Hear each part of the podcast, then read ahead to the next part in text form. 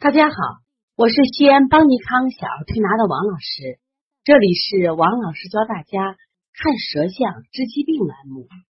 今天想为大家分析的是一个胃口差、挑食的脾虚舌象。我们看舌象啊，一般从三个方面入手。首先要看舌神，那什么是舌神呢？就是我们看到舌的第一印象。我们在学语文课的时候啊，经常说。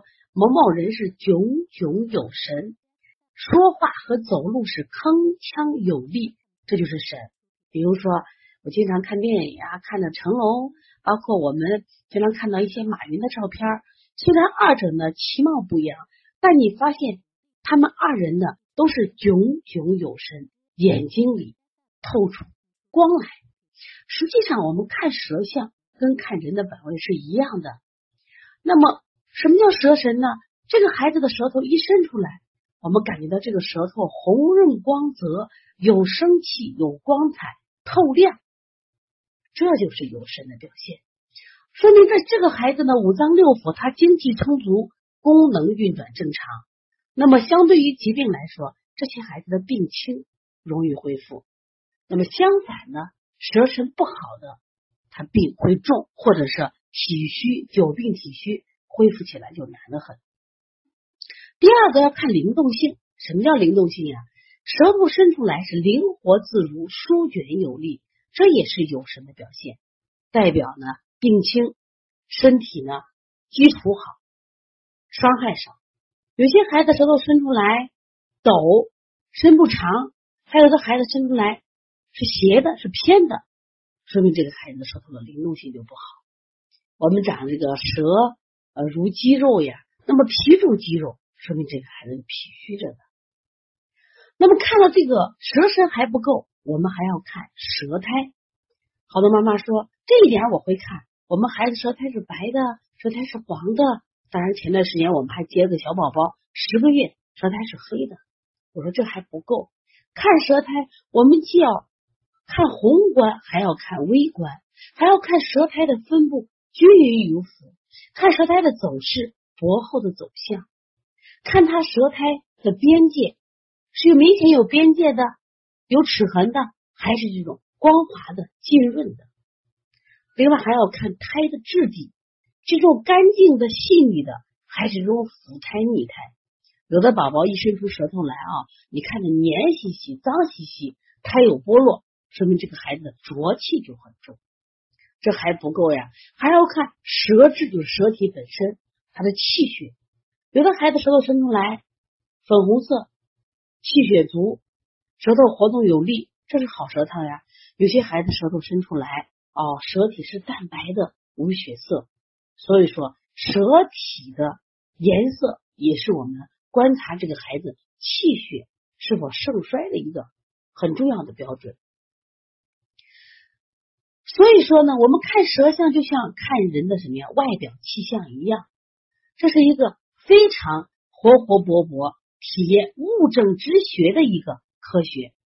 这也就是为什么王老师开了这个呃教舌象治疾病栏目以后呢，粉丝很多，哎呀，大家觉得有意思呀，因为能看到一个活生生的舌头，它代表了各种疾病，这就是中医辩证呀，觉得好学有意思。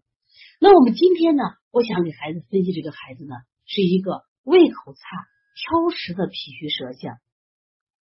首先，我们来看一下这个孩子的舌象。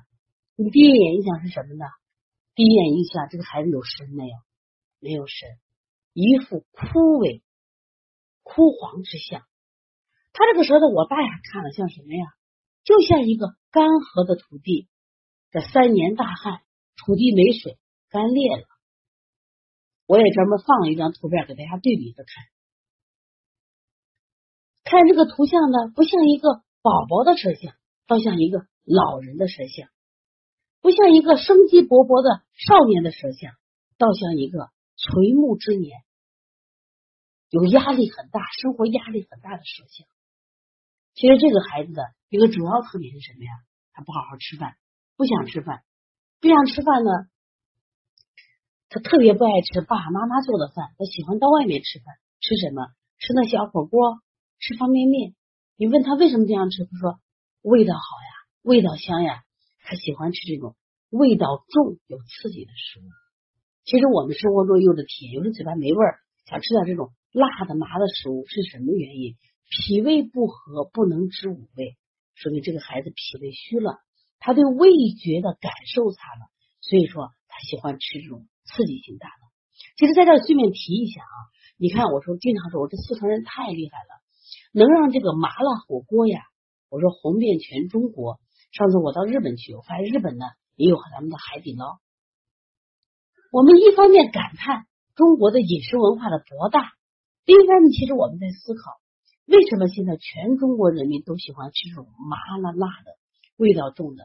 实际上是压力大的，我们脾胃虚了，我们的味觉淡了，这不是个好现象。那么这个宝宝就是这情况。那么这个宝宝呢，我们再看他的舌苔，舌苔在中后区明显的苔厚，而且略黄。妈妈就奇怪了，我们这孩子不爱吃饭呀，他怎么会出现这个还有积食还发黄的情况？我说你的孩子脾胃虚弱的很，他吃一点饭就化不掉，就淤在我们中焦了。结果是什么？越淤越长，淤而化火。你看胎都干裂，而且颜色是黄的，所以这个孩子呢，脾胃虚弱，而且脾气还燥。妈妈说就是脾气大的很。我说你为什么？你看中间是淤而化火。中间是凹陷的，整个舌苔中间是凹陷的，两侧翘起，两侧是我们的肝胆区，两侧翘起，肝火旺，脾气大。那他这个肝火，并不是真正的他肝火旺，而是因为脾功能太弱了引起的肝火旺，肝的疏泄不畅。这个孩子呢，这个整个舌质的颜色其实是偏白的。我们拍摄这个，因为光线的问题，稍微有一点。红色，所以整个颜色是蛮白的，就是中间那个略厚。这个孩子已经是十二岁了，十二岁的孩子呢，我就问妈妈，我说这个孩子学习好不好？他说学习不好。我也问这个孩子，我说你的上课的注意力的时间能多长？他说十分钟，十分钟就坐不住了。其实我问这个话的时候是有一定的这个想法的。为什么？这个孩子的舌头，我们再看还有一个特点。一般我们的舌头尖儿是不是都是尖的？你发现这个孩子的舌头是平的，舌头尖儿、舌头尖的孩子，往往这是心灵手巧、好胜心强，凡事要争个第一。那么这个孩子的舌尖呢是平的，你问他愿意考第一吗？不愿意。愿意考北大清华吗？不愿意。为什么不愿意？他没有舌头尖啊，他心火不旺呀，而且他在心肺区明显的有个凹陷，在心肺凹陷，就这种孩子。因为他心气不足，心阳不足，结果是什么呀？没有远大理想，而且心神失养，长期脾胃不足，不能濡养我们的这个心肺，所以这个孩子呢，心气不足，结果呢，注意力不集中，而且这个孩子患有慢性鼻炎，好久没治没好。另外，仔细看孩子这个面相，这个脸啊，就像没洗干净一样，脸颜色不均匀，特别是他的鼻翼和口周。整个就觉着啊黄兮兮的，而且黄中泛青。实际上黄中泛青呢，我们往往对黄是脾虚的意思，青是寒还是瘀的象。这个孩子明显的他的舌中间和舌后部就是一个淤结的象。什么淤结象？我们看这个河道，这个河道这个水流不畅的时候，垃圾一定淤在什么呀？它的河滩中央。你看这个孩子明显的淤在中焦，本身他中气不足，又有凹陷，所以所有的淤结淤到这儿了。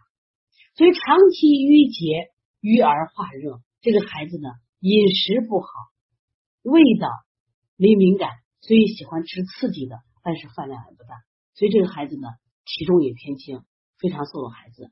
那对于这样的孩子，我们该怎么调理？对于这样的鼻炎该怎么调理？首先呢，当他你的舌苔中间有。瘀而化热有干裂的时候，我们一定要补充一点阴精，补充点水，因为只有有一定的水分以后，才能把这个淤结去冲开。第二个呢，这个孩子的积食并不是吃的多的积食，而是脾的功能运化太差了，所以一定要加强脾的运化，加上它的推动力，这个孩子的鼻炎也会好了。因为中医说的好呀，脾为肺之母嘛，这个孩子脾功能弱，长期以来他的肺功能也弱，所以在他心肺区凹陷特别明显。你反复让他伸舌头，伸一次伸一次，他都是这个地方有凹陷。而且我给这个孩子还拍了一个侧面像，侧面的舌象也很有意思，它非常的厚。你们自己听了今天王老师的分享，你看看自己的舌头，正面和侧面是不是厚、淤结的、淤堵的东西？你看他的舌下那个络脉也是非常紫的，所以整个这个孩子的肠道有很多的浊物浊水下不来，因此导致这个孩子脾胃差。这个孩子的睡觉呢，妈妈说呀，那么多年了，一直是趴着睡。我说为什么趴着睡？胃不和则寝不安嘛，对呀，孩子脾胃不舒服嘛。因此我们在调理思路上，我们就用了什么呀？滋阴健脾的手法。滋阴的手法，取天河水补肾阴分阴，这都是滋阴的。另外呢，健脾补脾，揉板门、外劳宫、掐四缝、足三里、摩腹啊、捏脊这些手法，大家都知道了。那我同时给他建立一些这个食疗食疗的这个配合方法，让他妈妈呢给孩子喝点这个石斛水。这个石斛是养胃阴的，同时呢也把这个呃焦三仙水，就焦三杂、焦麦芽、焦神曲，我说一次呢你各五克，然后给他煮水喝，所以焦三仙水配的石斛水喝，再配合推拿，这个孩子的体质就会变得很好了。所以舌象呢，其实它是个真实的。人体五脏六腑在外的一个一个反应，我们通过学习舌象，可以直观的了解孩子五脏六腑哪个脏器出问题了，我们及时的处理，这是非常有意义的一门学科。希望大家能继续关注王老师这个栏目，同时我们在